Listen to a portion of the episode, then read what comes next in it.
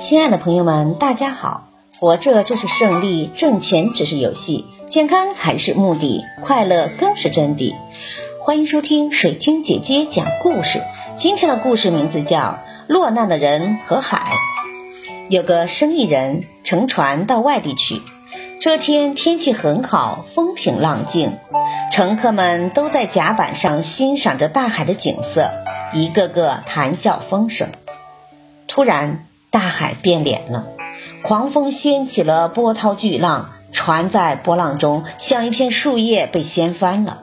乘客们纷纷落入水中，有的死死地抱住桅杆，有的被卷入了海浪，再也没有回来。幸运的是，生意人游泳的技术很好，他拼尽全力游到了岸边。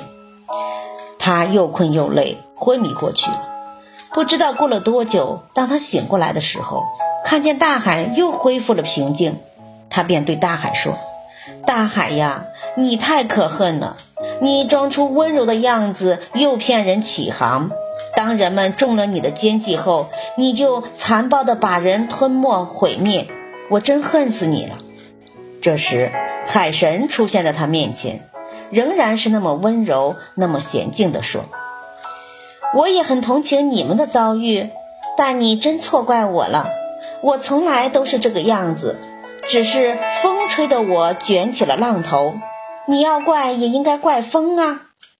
这个故事告诉我们，看问题不能只停留在表面，深入调查才能得出真相。